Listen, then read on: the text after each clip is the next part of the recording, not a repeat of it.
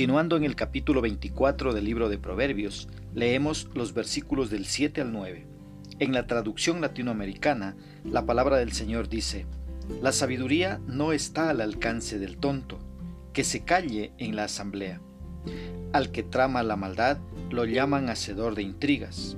El tonto, por su parte, se dedica a cometer el pecado y el burlón a hacerse odiar por todos. ¿Qué es lo que expresa el escritor? En el versículo 7 dice que la sabiduría no está al alcance o que le queda muy alta al insensato. En la traducción latinoamericana el insensato se lo llama tonto. Este hombre o mujer insensatos prefieren la necedad antes que la sabiduría. El insensato mira la sabiduría y piensa que está por encima de él en el sentido de ser demasiado alta. Ellos piensan que es demasiado inteligente y superior y tienden a gloriarse en lo bajo de su insensatez. En su opinión, creen que es demasiado difícil para ellos y prefieren la necedad antes que la sabiduría. A menudo al necio se le negará la influencia. En el lugar donde se reúnen los ancianos y se toman decisiones serias, el necio no abrirá la boca.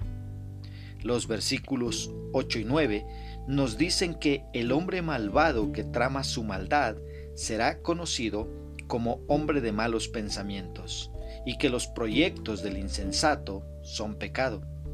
El necio es capaz de una intensa actividad mental, pero se suma al pecado. Ross dice, este tipo de persona se burla de toda moralidad, y tarde o temprano el público se cansará de él. ¿Cómo puedo aplicar esta porción bíblica a mi vida? Primero, dejando de creernos sabios en nuestra propia opinión y dando lugar a la sabiduría de Dios.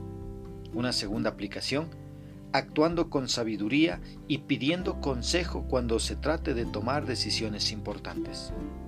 Una tercera aplicación, viviendo para honrar a Dios con mis acciones y no tramando cosas para perjudicar a nuestros semejantes. Una aplicación más, dejando de ser burlones, ya que como dice la parte final del versículo 9, el burlón se hace odiar y le cae mal a todos. Que Dios nos dé sabiduría para poner por obra su palabra.